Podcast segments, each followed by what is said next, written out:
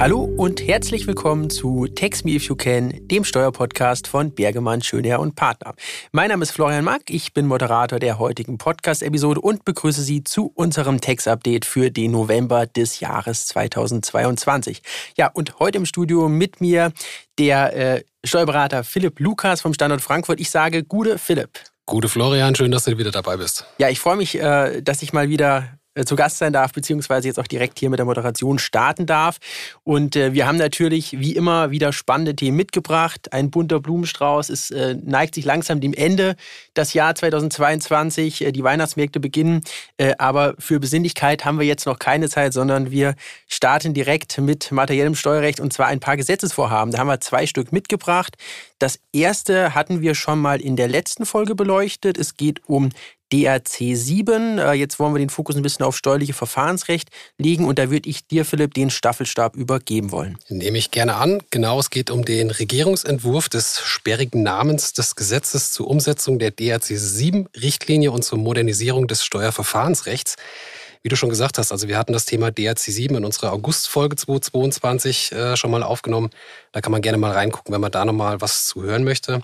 Wir konzentrieren uns jetzt auf das steuerliche Verfahrensrecht, weil hier gab es am 7. Oktober diesen Jahres eine Stellungnahme des Bundesrates eben zu diesem Regierungsentwurf, beziehungsweise zu diesem Regierungsentwurf des Gesetzes. Und der Bundesrat, ja, der, der geht im Endeffekt Hand in Hand jetzt mit dem BMF. Da geht es um eine Formulierungshilfe vom 14.09.2022, die inhaltsgleich eigentlich das Thema schon abdeckt, aber der Bundesrat hat das jetzt nochmal hervorgehoben. Und zwar soll in diesen Regierungsentwurf bzw. in dieses Gesetz aufgenommen werden die innerbetrieblichen Steuerkontrollsysteme, insbesondere die Erleichterung für ja, Steuerpflichtige bei Betriebsprüfungen. Das ist das Thema, was der Frank in unserer letzten Folge, Text Update Oktober, dann schon vorgestellt hat. Kurz nochmal, um die Leute abzuholen. Ähm, also wenn man ein steuerliches IKS implementiert hat, die Prozesse abgedeckt hat und die Gefahr, ja, beziehungsweise das Steuerrisiko äh, minimiert ist, dass das betriebsprüfungsseitig nicht mehr abgedeckt werden soll, beziehungsweise nicht mehr geprüft werden soll, was für den Steuerpflichtigen natürlich eine Riesenerleichterung sein kann, weil eben Prüffelder komplett ausgeschlossen werden im Vorfeld. Und äh, ja, wer hier noch weitere Informationen braucht oder benötigt, äh, gerne nochmal in die letzte Folge reinhören. Der Frank hat das Thema beleuchtet. Und ja, Fazit von diesem Regierungsentwurf ist, der Fokus richtet sich immer mehr aufs steuerliche Verfahrensrecht. Und man kann sagen, dass hier ja, Prozesse, die im Steuer-IKS abgebildet wurden, natürlich äh, ja, erleichtert werden sollen bzw. bevorteilt werden sollen, dass der Steuerpflichtige eben hier Prüfungsfelder von vornherein ausschließen kann. Ja, und das ist ja ein Thema, was uns schon länger begleitet. Bundesrat hat jetzt Stellung dazu genommen.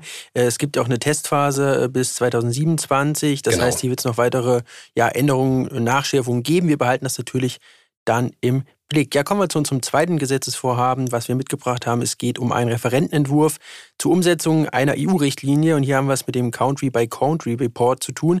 Ähm, umgesetzt soll das dann irgendwann in nationales Recht im dritten Buch des HGBs.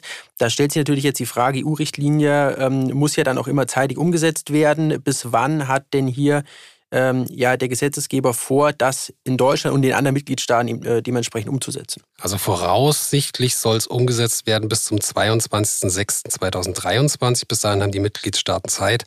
Und genau diesen Schritt möchte das Bundesministerium der Justiz jetzt gehen und hat am 30.09. eben, wie du schon gesagt hast, den Referentenentwurf veröffentlicht. Und hier werden einige Punkte dann beleuchtet, wie eben diese Umsetzung erfolgen soll, beziehungsweise wie das HGB ergänzt werden soll, damit eben diese Umsetzung der Richtlinie erfolgen kann. Also es geht ja im Wesentlichen dann auch wieder um Transparenzsteigerung durch diese Richtlinienänderung. Ähm, und da stellt sich natürlich die Frage, was bedeutet das dann konkret für unsere Zuhörerinnen und Zuhörer, für die äh, die dann auch in den Unternehmen das entsprechend umsetzen müssen. Konkret die Frage, Philipp, was für Angaben sind denn dann auch zu veröffentlichen? Ja, das kann man eigentlich ganz kurz und knapp zusammenfassen. Es geht um die Art der Geschäftstätigkeit, es geht um die Zahl der Beschäftigten eben in diesem Land oder in diesem Mitgliedstaat der EU. Dann äh, die Vorsteuergewinne sollen halt deklariert werden. Die anfallenden Ertragssteuern auf die Tochterunternehmen oder ja, einzelnen Gesellschaften, die sich im Mitgliedsstaat befinden. Also es sind schon relativ detaillierte Angaben zu machen. Und natürlich auch die einbehaltenen Gewinne sollen deklariert werden, damit eben möglichst viel Transparenz geschaffen wird. Ja, und äh, damit beenden wir den ersten Block unseres heutigen Podcasts. Die Gesetzesvorhaben schwenken dann um zur aktuellen Steuerpolitik und vorher machen wir noch eine kleine Pause.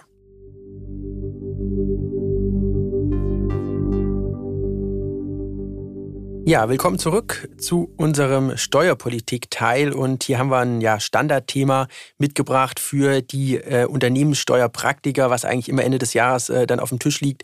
Das Jahressteuergesetz, äh, diesmal 2022. Wir haben jetzt hier Ende Oktober eine Stellungnahme des Bundesrates bekommen, der sich dann nochmal zu einzelnen ähm, ja, Bereichen nochmal äußert. Es gibt, muss man dazu sagen, sehr, sehr viele Stellungnahmen, auch von Verbänden. Ähm, wir haben jetzt mal hier uns auszugsweise ein paar Highlights, die auch dem Unternehmenssteuerrecht äh, prinzipiell zuzuordnen sind, rausgesucht und wollen da nochmal das ein oder andere dazu loswerden. Erster Punkt auf unserer Liste, beziehungsweise eines der Highlights jetzt in der Bundesratstellung vom äh, 28.10.22 ist der Rechnungsabgrenzungsposten. Ähm, da ist es ja so, dass mangels gesetzlicher Grundlage ein Verzicht auf eine RAP-RAP-Bildung in Bagatellfällen eben nicht möglich ist. Ja, und hier hat man jetzt eben versucht auch ähm, unter dem Aspekt des Bürokratieabbaus ähm, sich an die Wesentlichkeitsgrenzen der GWG-Thematik betragsmäßig zu orientieren und äh, daran eben anzuknüpfen. Und äh, das ist ja in der Praxis auch äh, ein Thema, Philipp, du hast es wahrscheinlich auch schon mal auf dem Schreibtisch gehabt. Rechnungsabgrenzungsposten gibt es ja auch, äh, ich sag mal, bei äh, beispielsweise Handyverträgen, Internetverträgen, ähm, wo es dann unterm Strich zwar um kleine Beträge geht, summiert, aber sich dann doch ähm, da der Betrag häuft. Genau, es ist eigentlich immer, wie man schon so schön sagt, ein lästiges Thema, selbst bei äh, Vertragshandys, wenn man sich jetzt relativ günstige Geräte anschafft. Man muss es halt immer auf die Vertragslaufzeit verteilen, insbesondere wenn die Geräte halt nur ein Euro kosten. Ich glaube, da gab es auch BMF-Schreiben damals zu, weil die Thematik halt undurchsichtig war und keiner wusste genau, wie sowas zu behandeln ist. Von daher absolut zu begrüßen, dass, dass hier Bagatellengrenzen eingeführt werden. Da werden sich die Steuerpflichtigen wahrscheinlich sehr freuen. Beziehungsweise wer würden sich freuen, wenn es umgesetzt werden würde, sagen wir es mal so. Ja, ja. Und äh, da vielleicht nochmal der, ähm, der Einschieber, äh, dass eben hier auch mit diesem Jahressteuergesetz ja versucht wird, nochmal auf BFH-Urteile zu reagieren und die da umzusetzen. Auch das äh, resultiert jetzt wieder aus dem Urteil aus äh, März 2021. Ähm, vielleicht noch abschließend aus bilanzsteuerrechtlicher Sicht äh, haben wir hier keinen Übereinstimmungsvorbehalt dann zwischen Handels- und Steuerbilanz. Ähm, Bezug nehmen auf die Maßgeblichkeit, kann es hier dann äh, eben zu Abweichungen kommen. Ja, nächstes Thema ist äh, das Thema Statusverbesserung beziehungsweise äh, ja, die Sperrfristenverletzung. Wir haben ja diverse Sperrfristen im Steuerrecht 6.3, 6 Absatz 5 Realteilung. Ähm, auch Einbringungsgewinn 1 und 2 wäre hier noch zu nennen. Und ähm, ich sag mal, wenn man nach dem Warum fragt, geht es ja immer darum, eine Statusverbesserung zu vermeiden. Beispielsweise von Teileinkünfteverfahren zu 8b KStG. Und ähm, hier zeichnet sich schon in den letzten Jahren eine Verschärfung an und jetzt eben nochmal in 6 Absatz 5 ähm, eine Erweiterung, Verschärfung der äh, dort genannten Sperrfrist-Tatbestände. 6 Absatz 5 Satz 3, Veräußerung eines Teil- und Mitunternehmeranteils, gegebenenfalls auch anteilig, soll eben dann auch schädlich sein. Auch die äh, Körperschaftklausel, die dort installiert wurde, soll erweitert werden ähm, subjektbezogen dann äh, wäre diese zu beurteilen. Und das ist auch eine Entwicklung, die sich dann eben die letzten Jahre, wie schon erwähnt, durchzieht, dass man hier versucht, eben diese Statusverbesserung nachhaltig zu vermeiden. Und auch hier reagiert man natürlich wieder auf BFH-Urteile aus Juli und August 2021. Nächstes Thema, äh, GWG-Grenze hatten wir gerade schon angesprochen. Hier soll jetzt auch eine Änderung in der Gestalt umgesetzt werden, dass man den Nettowert, aktuell 800 Euro, auf 1000 Euro anhebt und damit eben die Sofortabschreibung ähm, ausweitet. Auch die Poolabschreibung ist in Diskussion, diese dann abzuschaffen, immer auch unter dem Gesichtspunkt, ähm, des Abbaus von Bürokratie und Verwaltungsaufwand. Ähm, hier vielleicht nochmal ergänzender Hinweis, wir haben ja auch noch das BMF-Schreiben ähm, Bezug auf digitale Wirtschaftsgüter, äh, was sicherlich nochmal interessant sein könnte im Jahresendspurt 2022. Ja, und das letzte Thema aus dem Jahressteuergesetz bzw. der Stellungnahme vom Bundesrat ist das Thema Abschreibung auf Gebäude. Wir haben ja in 7 Absatz 4 Satz 2 die ja, ähm, kürzere Nutzungsdauer, die man unterstellen kann bei der Abschreibung, also ein typisierter Abschreibungssatz, äh, wird dann eben nicht angewandt, sondern ich beziehe mich auf die kürzere Nutzungsdauer und hier wird jetzt angestrebt, um Rechtsstreitigkeiten zu vermeiden, das Ganze in 7 Absatz 4 Satz 2 nochmal zu konkretisieren ähm, und auch die Kriterien dann vielleicht nochmal ein bisschen auszuarbeiten, weil hier gab es ja in der Vergangenheit das ein oder andere ähm, ja, Wörtchen zu klären, dann teilweise auch eben auf dem Klageweg. Manchmal zum Wohle und manchmal äh, zu Lasten des Steuerpflichtigen und des Beraters. Das äh, sei an der Stelle dann noch eingeschoben. Ja, brisant ist bei äh, dieser Stellungnahme oder jetzt generell im Bezug auf Jahressteuergesetz 22, dass man hier äh, mehrheitlich sich nicht dafür entscheiden konnte, die sogenannte Superabschreibung. Wir hatten dazu auch gesprochen. Es ging damals um den Koalitionsvertrag. Da wurde äh, ja groß eine Investitionsprämie bzw. Superabschreibung angekündigt. Die wurde auch gefordert ähm, seitens des Wirtschaftsausschusses, aber es gab da eben keine Mehrheit für diese Ausschlussempfehlung. Ja, wie geht es weiter? Ähm, es wird jetzt nochmal eine, eine Stellungnahme bzw. Gegenäußerung der Bundesregierung erwartet und schließlich wird das Ganze dann auch gesetzlich verabschiedet und da halten wir Sie natürlich auch am Laufenden, sobald es hier Rechts- und Planungssicherheit für das kommende Wirtschaftsjahr 2023 gibt. Ja, und damit kommen wir dann zu unserem nächsten Block, Umsatzsteuer, Gewerbesteuer und wir haben auch noch ein paar andere Themen dabei, aber ich denke, Philipp, wir machen noch mal eine kurze Pause und sind dann gleich wieder für Sie da. So machen wir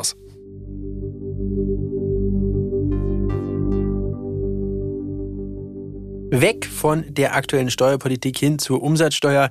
Wir haben für Sie zwei Themen mitgebracht. Das eine ist ein bisschen spezieller und das andere betrifft dann wieder die breite Masse der Steuerpflichtigen. Ja, beim ersten geht es um ein BMF-Schreiben Ende Oktober, genauer gesagt am 25.10.22 hat sich die Finanzverwaltung geäußert zu dem Thema Gas und Wärme. Sprich, es geht wieder um äh, das ja mehr oder weniger Dauerthema der Energie. Und wir haben jetzt hier eine Absenkung des Umsatzsteuersatzes von 19 auf 7 Prozent, befristet bis 2024, äh, Oktober 2024. Äh, und das betrifft dann Lieferung von Gas. Und das sei jetzt der Vollständigkeitshalber noch angemerkt, auch die Lieferung über, beziehungsweise Lieferung von Wärme über ein Wärmenetz. Und ähm, das kommt natürlich dann unterm Strich dann auch dem Endverbraucher zugute. Betrifft jetzt wahrscheinlich dann eher äh, Mandanten im Bereich der Stadtwerke oder andere, die eben hier mit dieser Thematik zu tun haben. Das zweite Thema ist die Vorsteueraufteilung. Wir sind jetzt in Paragraph 15, genau sagt dem Absatz 4, wo es ja eben äh, dann darum geht, dass man, wenn man ein Grundstück hat, was äh, gemischt genutzt ist, bei diesem Grundstück eben äh, versuchen muss, über einen sachgerechten Aufteilungsschlüssel dann eine ja, passende Vorsteueraufteilung vorzunehmen. Auch hier gibt es ein BMF-Schreiben vom 20. Oktober, ähm, was dann anschließt an ein BMF-Schreiben, was schon ein bisschen älter ist, aus 2008. Ähm, es gibt unterm Strich wenige Änderungen ein paar Konkretisierungen, es gibt ein paar Beispiele, es gibt auch insbesondere nochmal eine Klarstellung hinsichtlich der Ermittlung von dem Flächenschlüssel. Was aber auch interessant ist, man bezieht sich auch mal auf das Thema der Photovoltaikanlagen. Bis dato war es so, dass es sich hierbei um ein eigenständiges Zurechnungsobjekt gehandelt hat. Das soll jetzt nur noch gelten, soweit es eben nicht den Anschaffungs- oder Herstellungskosten des Gebäudes zuzuordnen ist. Ja, es bleibt ein Dauerthema, die Vorsteueraufteilung bei Gebäuden. Ja, also auch in dem Bereich wird es uns nicht langweilig. Ja, dann wechseln wir ein bisschen hin zur Gewerbesteuer. Ähm, da mache ich aber auch die, die Klammer auf. Einkommensteuer und Körperschaftssteuer ähm, wollen wir hier nochmal hinweisen. Durch ein BMF-Schreiben vom 5.10.22 ähm, versucht der Gesetzgeber jetzt auch eben nochmal auf äh, ja, Steuerpflichtige zu reagieren, die eben ja, nicht unerheblich negativ wirtschaftlich betroffen sind von den aktuellen Auswirkungen des Ukraine-Krieges, aber auch der gestiegenen Energiekosten. Und ähm, hier sagt man eben, man versucht auf äh, Vollstreckungsmaßnahmen zu verzichten. Man kann die ähm, ja, Steuerstunden, man kann da relativ vereinfacht Anträge stellen, die dann auch wohlwollend dann äh, dementsprechend gebilligt werden. Und es geht auch nochmal darum, dass eben gesagt wird, die Vorauszahlung zur Einkommen- oder Körperschaftssteuer und auch zur Gewerbesteuer können da ja, relativ großzügig angepasst werden. Das heißt, an Sie, liebe Zuhörerinnen und Zuhörer, wenn Sie da ähm, Bedarf haben, und hier gilt einfach auch der Leitsatz äh, Cash is King, Liquiditätsvorteil ist in der aktuellen Phase sicherlich für viele Unternehmen ganz, ganz wichtig, dann hat hier die Bundesregierung auch dementsprechend reagiert und äh, da unser Hinweis, setzen Sie sich gerne mit Ihrem Berater nochmal auseinander und ähm, dann kann man da sicherlich noch was machen, dann jetzt gegen Ende des Jahres 2022. Ja, ähm, zum Abschluss jetzt äh, nochmal ein Blick auf die Arbeitnehmer und quasi die natürlichen Personen weg vom Unternehmenssteuerrecht. Ähm, das hat man ja auch aus der Presse gehört, die 3000 Euro Steuer- und Sozialabgabe frei als Bonus. Ähm, auch nochmal, ja, Stichwort Anreizsystem, da kann man sicherlich noch ein bisschen was gestalten. Das wurde ja jetzt umgesetzt im dritten Entlastungspaket, diese ja, Inflationsausgleichsprämie. Und äh, da wollten wir einfach nochmal hinweisen. Und äh, Philipp Grundsteuer hat sich auch noch was getan, oder? Genau, also Grundsteuer gab es jetzt nochmal eine Verlängerung der Abgabefrist. Die ist ja mittlerweile die offizielle abgelaufen am 31.10. diesen Jahres. Und da hat der Gesetzgeber gesehen, dass äh, viele Steuerpflichtige doch relativ viel zu tun haben und die Frist dann auf den 31.01.2023 verlängert. Ja, wobei hier natürlich auch angemerkt sei, äh, auch die Finanzverwaltung hat entsprechend zu tun äh, und hängt das sicherlich auch noch nach. Aber wie gesagt, Frist Januar 23 steht. Davon gehen wir jetzt auch aus. Und bis dahin sollten dann die Grundsteuererklärungen abgegeben worden sein. Ja, damit schließen wir diesen Bereich und wir kommen zur aktuellen Rechtsprechung. Da haben wir auch wieder zwei Fälle mitgebracht. Und ähm, ja, zum ersten Fall, Philipp, da gestatte mir einmal kurz die, die Story rauszuholen. Um was ging es da denn eigentlich? Weil das ist jetzt hier tatsächlich ganz interessant. Wir befinden uns ein bisschen im Bereich der Betriebsprüfung und ähm, ja, hier ging es um eine Wohnungsbesichtigung. Stichwort ist häusliches Arbeitszimmer. Da wurde dann eben der Steuerpflichtige, beziehungsweise in dem Fall die Steuerpflichtige, angefordert, sich nochmal äh, zu dem äh, Sachverhalt zu äußern, wurde dann eine Wohnungsskizze eingereicht und äh, der Finanzbeamte hat dann gesehen, es gibt ja gar kein Schlafzimmer. Ähm, Gut, jetzt kann man unterstellen, dass die Dame dann vielleicht im Arbeitszimmer auch genächtigt hat. Ähm, aber die Steuerfahndung hat das ein bisschen anders gesehen und hat dann gesagt, da schauen wir uns mal im Rahmen einer Wohnungsbesichtigung genauer an. Ja, und was dann passiert ist, äh, Philipp, das ähm, ist dann wiederum steuerrechtlich sehr interessant. Genau, der BFH hat nämlich hier entschieden, dass äh, das Mittel der unangekündigten Wohnungsbesichtigung durch einen Beamten der Steuerfahndung, ein sogenannter Flankenschutzprüfer, nicht mit gängigem Recht vereinbar ist, weil äh, ja, Beamte der Steuerfahndung vor der Tür zu haben, ist nicht unbedingt äh, unbelastend, insbesondere wenn die Nachbarn das sehen. Ich kenne das äh, vom Dorf, da, da ist das Geschwätz relativ schnell und relativ groß. Und ähm, also der BFH kritisiert hier, man hätte eigentlich einen Beamten des Innendienstes schicken sollen, als milderes Mittel, beziehungsweise hätte da noch äh, weitere Anfragen bei der Steuerpflichtigen stellen können. Man, man soll hier auf jeden Fall äh, die Steuerpflichtigen ein Stück weit entlasten oder schützen davor, dass eben unangekündigte Wohnungsbesichtigungen durch die Steuerfahndung durchgeführt werden, weil eben ja eine große Belastung für die Steuerpflichtigen dadurch entsteht. Ja, das häusliche Arbeitszimmer ähm, gibt es ja auch in Zeiten von Homeoffice jetzt immer mehr. Man muss sich mit dem Thema beschäftigen. Philipp, was sollte jetzt der oder die Steuerpflichtige dann tun, wenn denn jetzt unangekündigt eine Wohnungsbesichtigung durchgeführt werden soll und da jemand vor der Tür steht, wo man denken könnte, das ist ein Steuerfahnder oder das ist zumindest jemand von der, von der Finanzverwaltung? Ja, man könnte sich überlegen, also wenn die Türklingel schellt und äh, sich jemand von der Steuerfahndung vorstellt und nur das häusliche Arbeitszimmer anschauen möchte, dann sollte man sich das Aktenzeichen des BFH-Urteils vom 12. Juli 2022 V3R8-19 gut merken, weil dann kann man möglicherweise verhindern, dass äh, der Steuerfahnder dann in die Wohnung eintritt. Das kann natürlich Ärger bei der privaten Steuererklärung ersparen. Und man könnte gegebenenfalls auch zumindest einmal den Griff zum Staubsauger vermeiden. Ja, und das betrifft natürlich äh, sowohl äh, Unternehmer als auch Privatpersonen. Äh, das Urteil packen wir natürlich nochmal in unsere Shownotes. Da haben wir dann auch noch weitere Informationen für Sie. Schauen Sie da gerne rein. Und damit schließen wir das Thema, machen eine ganz kurze Pause, kommen dann noch zu einem Rechtsprechungsfall. Und Philipp, es wartet natürlich die Statistik des Monats. Richtig.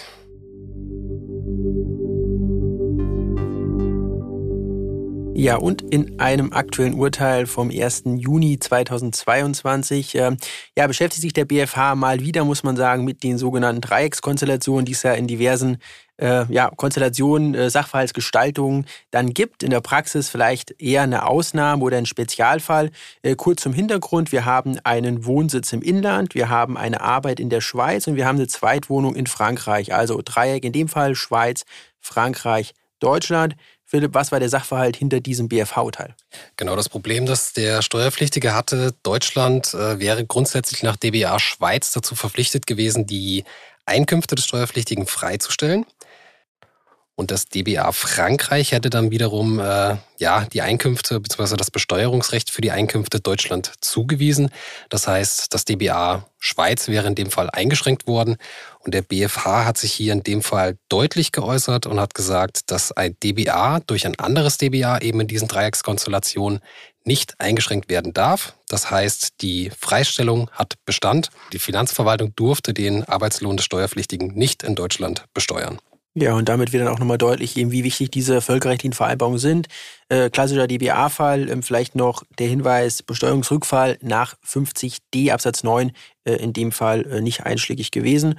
Und damit beenden wir dann auch die äh, Rechtsprechungsstories des heutigen Tages und äh, kommen zum Abschluss, liebe Zuhörerinnen und Zuhörer, zu der Statistik des Monats. Und ähm, ich habe in Vorbereitung auf die Sendung ein Wort gelernt, was mir vorher noch nicht bewusst war. Äh, der Kollege Lukas ist äh, ja ehemaliger Finanzbeamter hier in Hessen, auch in der Betriebsprüfung gewesen. Und ähm, es gibt das Wort Fensterbankfälle. Und äh, ich kann mir vorstellen, dass sicherlich auch einige, die jetzt den Podcast hören, auch vielleicht bei der Finanzverwaltung arbeiten, gearbeitet haben. Aber Philipp, erklär doch einfach mal, was verbirgt sich hinter dem Begriff der Fensterbankfälle? Ja, also das, das war immer ein Running Gag, kann man so sagen. Also die Fensterbankfälle waren die Fälle, die relativ schwer zu lösen sind oder viel Arbeit bedeuten. Die lagen dann gerne mal etwas länger auf der Fensterbank und teilweise waren die dann auch, oder die Akten waren dann durch die Sonne etwas ausgeblichen. Das passt bei unserer Statistik eigentlich ganz gut, das Wort. Deshalb ist das auch heute bei der Vorbesprechung dann auch gefallen. Nämlich geht die Statistik darum, äh, wie viele Einsprüche denn äh, im Moment anhängig sind bei den Finanzämtern im Jahr 2021. Und da hat das Statistische Bundesamt am 31. Dezember 2021 insgesamt rund 2,6 Millionen Einsprüche gezählt. Ja, das ist natürlich eine, eine Wahnsinns, Wahnsinnszahl. Ähm, wie ist die, die Entwicklung gewesen? Geht das eher bergauf? Geht das bergab? Äh, hat man da Indizien irgendwie? Also grundsätzlich geht es immer bergauf, weil ich glaube, du hast auch noch eine weitere Statistik, die Erfolgsrate bei den Einsprüchen doch relativ hoch ist. Ich weiß nicht, ob du eine Prozentzahl mitgebracht hast. Genau, das, da, damit wollen wir jetzt auch abschließen und äh, Sie dann auch ein bisschen motivieren, vielleicht doch das eine oder andere Rechtsmittel in Erwägung zu ziehen. Ähm, natürlich klappt nicht immer alles zwischen Finanzamt und dem Steuerzahlenden. Es gibt viele Einsprüche, Nachfragen, Diskussionen, aber ähm, was ganz interessant ist, tatsächlich ist es so, dass in zwei von drei beziehungsweise 66 Prozent dann eben der Einspruch tatsächlich erfolgreich ist. Ja, und äh, damit lohnt sich dann natürlich auch wirklich an der einen oder anderen Stelle. Natürlich soll man immer versuchen, auch, das äh, ist ja auch unser Ratschlag oder unsere Beratungsphilosophie, äh, dann gutes Verhältnis mit den Finanzbeamten auch zu haben. Ja, aber äh, manchmal ist es eben notwendig, hier eben auch äh, mal in der O nachzuschlagen und einen Einspruch äh, dann in Erwägung zu ziehen und der kann sich durchaus lohnen. Definitiv, schön ja. gesagt dann äh, würde ich doch einfach sagen, wir beenden die Folge für den Monat November. Philipp, ich bedanke mich, dass du da warst. Hat Spaß gemacht. Ja, besten Dank für die Einladung und schön, dass du wieder dabei bist. Ja, und ich bedanke mich natürlich auch bei Ihnen, liebe Zuhörerinnen und Zuhörer, dass Sie uns treu bleiben und auch bei dieser Folge dabei waren. Freue mich aufs nächste Mal und äh, ja, wünsche Ihnen eine angenehme Zeit bis zum Dezember und ich verabschiede mich, denn das war Text Me You Can, der Steuerpodcast von Bergemann, Schönjahr und Partner.